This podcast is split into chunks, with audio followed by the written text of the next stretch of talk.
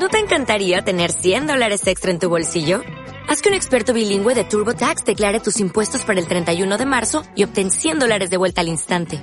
Porque no importa cuáles hayan sido tus logros del año pasado, TurboTax hace que cuenten.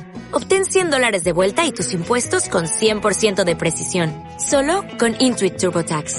Debes declarar para el 31 de marzo. Crédito solo aplicable al costo de la presentación federal con TurboTax Full Service. Oferta sujeta a cambios o cancelación en cualquier momento.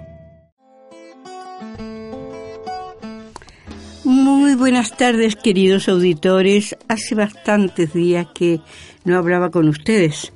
Hoy día quiero referirme a problemas de educación, o más bien a los problemas que está enfrentando el gobierno en relación con educación.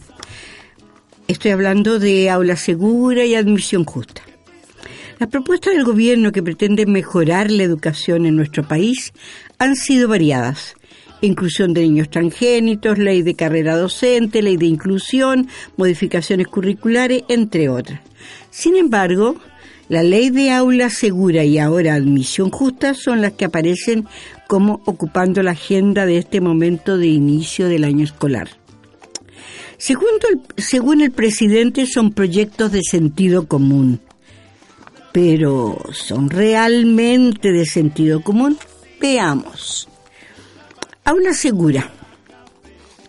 La aula segura fue aprobada por el Parlamento y quedó lista y está y este controvertido proyecto del gobierno buscaba fortalecer las facultades de los directores de establecimientos educacionales en materia de expulsión y cancelación de matrícula en determinados casos de violencia. Aula Segura considera que afectan gravemente a la convivencia escolar los actos cometidos por cualquier miembro de la comunidad educativa, tales como profesores, padres y apoderados, alumnos, asistentes de la educación, entre otros, de un establecimiento educacional que causen daño a la integridad física o psíquica de cualquiera de los miembros de la comunidad. En la Cámara Alta incluso se le cambió el nombre de Aula Segura a proyecto que fortalece las facultades de los directores de los establecimientos educacionales en materia de convivencia escolar.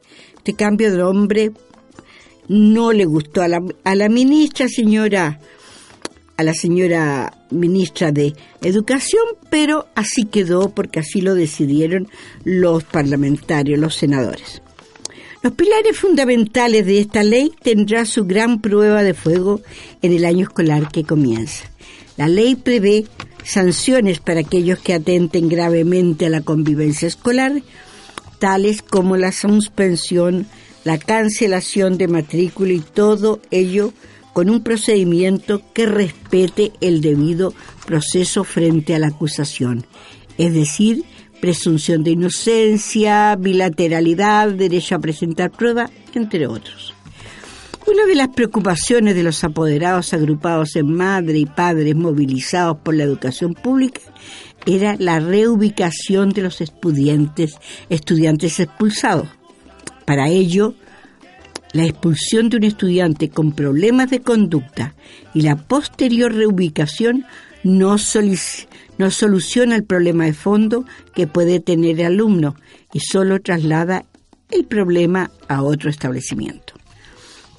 Es por esto que la nueva ley especifica que ante la eventual expulsión, el, ministro de el Ministerio de Educación a través de la Secretaría Regional Ministerial respectiva, deberá velar por la reubicación del estudiante sancionado en establecimientos que cuenten con profesionales que presten apoyo psicosocial y adoptará las medidas para su adecuada inserción en la comunidad escolar. Además, el proceso sancionatorio que deriva en una expulsión debe ser informado a la Defensoría de, las, de, las, de los Derechos de los Niños cuando se trata de menores de edad. Además, esta, esta no solo los estudiantes los que pueden ser sancionados. A pesar de que el debate sobre aulas seguras se centró en los encapuchados y los enfrentamientos con carabineros, la estadística demuestra que la violencia en los establecimientos educacionales se vive de diferentes maneras. Según cifras de la Superintendencia de Educación, la cual considera agresiones de escolares y apoderados, indica un alza del 31% al comparar el primer semestre con igual periodo del 2017. Los actos catalogados como graves incluyen agresiones de sexual, agresiones físicas que produzcan lesiones, uso, porte, posesión y tenencia de armas o artefactos incendiarios, así como también los actos que atenten contra la infraestructura esencial para la prestación del servicio educativo por parte del establecimiento. Desde la, desde la Fundación Educación 2020 se han mostrado críticos y estiman que la solución es insuficiente porque ataca el síntoma pero no las causas. En Educación 2020 creen que la solución debe ser integral, con intervención a los colegios que traten de aclarar el por qué se llegó a esos niveles de violencia y en dónde surgen, no solo desde los alumnos a los profesores, sino también entre pares y desde los propios docentes entre los ante los estudiantes. Nos preocupa, dicen, cuando se legisla frente al caso a caso y no ante problemas sociales de los cuales tenemos evidencias y diagnósticos sociales del problema, porque no sabemos qué ha pasado en estas comunidades. ¿Por qué el liceo de aplicación, por ejemplo, llegó a esta quiebra de confianzas? Me gustaría, dicen, saber qué, quiere, qué quieren decir estos jóvenes, sin alabar la forma en que ellos lo han hecho. Sabemos que Chile tiene un problema grave en términos de formación ciudadana. El Colegio de Profesores estima que la, la medida es efectista y que lo que se hace es trasladar el problema de un colegio a otro colegio. ¿Es esa la solución al problema de fondo que expresa este pequeño grupo pero muy violento de jóvenes? Mientras, desde la mientras que desde la oposición el alcalde de Recoleta, David Jadue, dice, el camino es otro, señores. Invito al gobierno a visitar los colegios municipales de Recoleta, donde existen directorios colegiados para que toda la comunidad esté representada y resuelva sus asuntos colectivamente. Así se avanza en una verdadera aula segura. Vamos ahora a ver de qué se trata el proyecto de gobierno bajo el nombre de Admisión Justa. El otro proyecto de Aula Segura ya fue aprobado. Veremos cómo se comporta durante su aplicación. Veamos ahora el proyecto que va a entrar recién a discusión en el Parlamento. Es el proyecto de admisión justa. En relación a esta iniciativa, el presidente Piñera precisó que lo que tenemos hasta hoy día es un sistema ciego.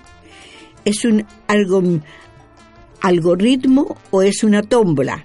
Algo, alguien en, en alguna parte decide a qué colegio va cada uno de los niños en Chile y resulta que ese sistema hace que la mitad de los niños de nuestro país no puedan ir al colegio que es de su preferencia.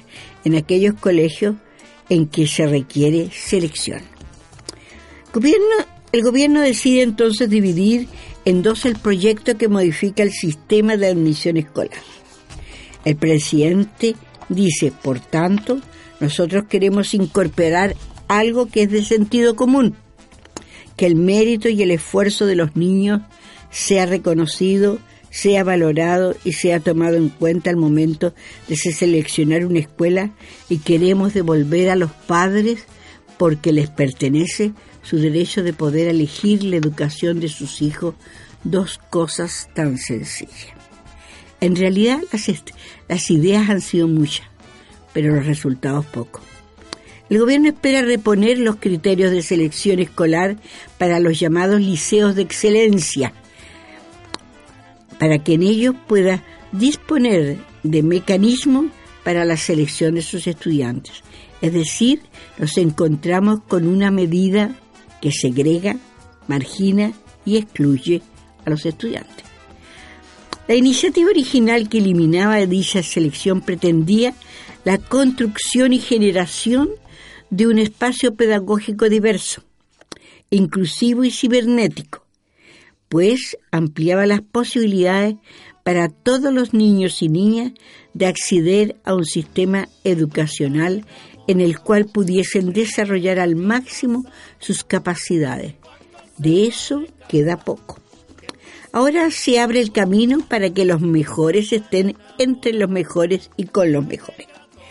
Los liceos pueden escoger a los que quieren y con los que puedan trabajar mejor. Los otros niños y niñas que no han sido escogidos tendrán que ver dónde van a estudiar. Esto no parece justo, no parece humano ni universal, más aún si se hace con dineros del Estado que pertenece a todos los conciudadanos. Efectivamente hay niños que no han tenido la posibilidad de desarrollo. Los motivos pueden ser múltiples, desde historias familiares, experiencias previas, hasta capacidades personales, pero olvidarlos o dejarlos sin esas posibilidades es lo que parece preocupante. Al entender la educación como un derecho, el Estado debe asegurar que todos puedan hacer uso de dicho derecho. En consecuencia, escoger libremente si lo ejercen en tal o cual establecimiento.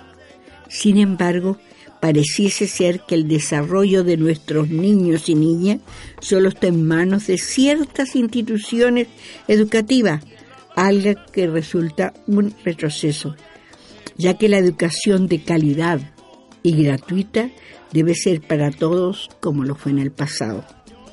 Finalmente, queda la duda sobre el concepto de colegio de excelencia. ¿Es realmente de excelencia? Si para alcanzar dicho estándar debe seleccionar a sus alumnos y no es capaz de promoverlos? El presidente Piñera inauguró la mañana de este martes el año escolar 2019 en una actividad realizada en la Escuela Llano Subercasó de San Miguel, en la región metropolitana. Junto con ello, aseguró que el gobierno anterior realizó muchas reformas en la materia, pero le quedó una pendiente, la calidad en la educación. Necesitamos una educación de calidad para que cada uno de los niños pueda cumplir sus sueños, sostuvo el jefe de Estado. En la instancia, además, Piñera anunció que este 2019 inaugurará 40 nuevos liceos emblemáticos. Vamos a trabajar para que la educación pública recupere su nivel de silencio. Además, afirmó que pondrá énfasis, énfasis en la educación técnico-profesional, ya que el futuro requerirá personas que tengan esas habilidades. Sin embargo, una dura crítica al trabajo de la ministra Marcela Cubillos al mando del Ministerio de Educación formuló la ANDIME, entidad que agrupa a todos los trabajadores de esa cartera. Cuestionan la pobreza argumental, simplificación pueril y falacia general de la admisión justa. En materia de educación superior, señalan que resulta incomprensible el retraso en la implementación de la subsecretaría del sector. Mientras en educación parvulario acusan que no hay política para este ámbito y denuncia que solo vemos traspasos de recursos a ciegas desde el Estado, desde el Estado al sector privado. El destacado y conocido eh, educador Paulo Freire decía, es que para los opresores la persona humana son solo ellos, los otros son objetos, cosas. Para ellos solamente hay un derecho, su derecho a vivir en paz, frente al, derecho de sobrevivir que tal vez ni siquiera reconocen, sino solamente admiten a los oprimidos. ¿Y esto? La omnipotencia muchas veces no nos deja ver a los otros. Es importante, además de escuchar al otro, verlo como un verdadero otro. Hablar de aula segura, alejada de la realidad de una sociedad, con autoridades que agreden permanentemente los principios de solidaridad, justicia y respeto a los derechos humanos, no va a admitir a los oprimidos. Y esto porque en última instancia es preciso que los oprimidos existan para que ellos existan y sean generosos. La concepción del gobierno actual de educación es solo una manifestación de esa omnipotencia que está ciega no ve lo que pasa en el país más desigual del mundo. Ayer el alcalde de Las Condes, Joaquín Lavín, hablaba de inclusión escolar porque en una escuela católica privada de muy alto costo de su comuna, él incorporó a un niño vulnerable en ese establecimiento pagando la municipalidad la mitad de la mensualidad, es decir, 200 mil pesos, puesto que el establecimiento cobra 400. Pero habló también del rechazo que tenía este proyecto en los apoderados y en los colegios y alumnos mismos. Eso no es inclusión. Él quiere imitar el caso del niño llamado Machuca, que en los años 73 entró a un gran colegio privado, pero los tiempos han cambiado. Y la prepotencia de nuestros niños ricos de hoy no le harán la vida fácil al protegido del alcalde Lavín. Más aún temo en el, en el bullying que será objeto y que lo será por vida. La inclusión escolar es parte de una inclusión general en la sociedad, en que la igualdad y la solidaridad reine. Yo la viví, yo la conocí en Bélgica. Vivía en un pueblo de 25.000 habitantes, en donde niños de diferentes personas vivíamos en una misma grupo habitacional. Nuestros niños jugaban, sean hijos de obreros, de empleados, profesores o intelectuales, jugaban juntos e iban a las mismas escuelas y se convertían en amigos. Eso era inclusión.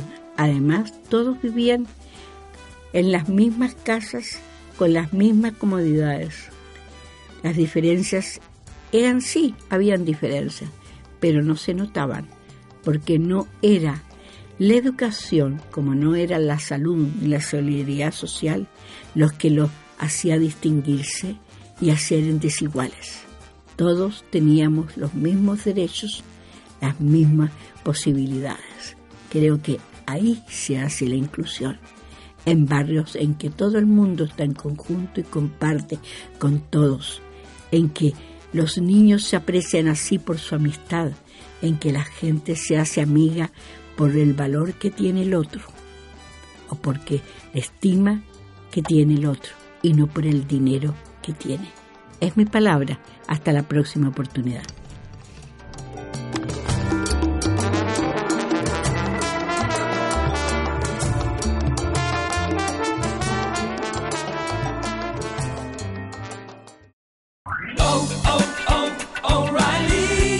¿Necesitas ayuda? En O'Reilly Auto Parts te ayudamos. ¿Necesitas algún consejo? Te aconsejamos. Nuestros profesionales en autopartes están siempre disponibles para ayudarte a encontrar lo que necesites. Excelente servicio al cliente es solo una de las ventajas que ofrece O'Reilly Auto Parts. Los profesionales en autopartes. Oh, oh, oh, O'Reilly Auto.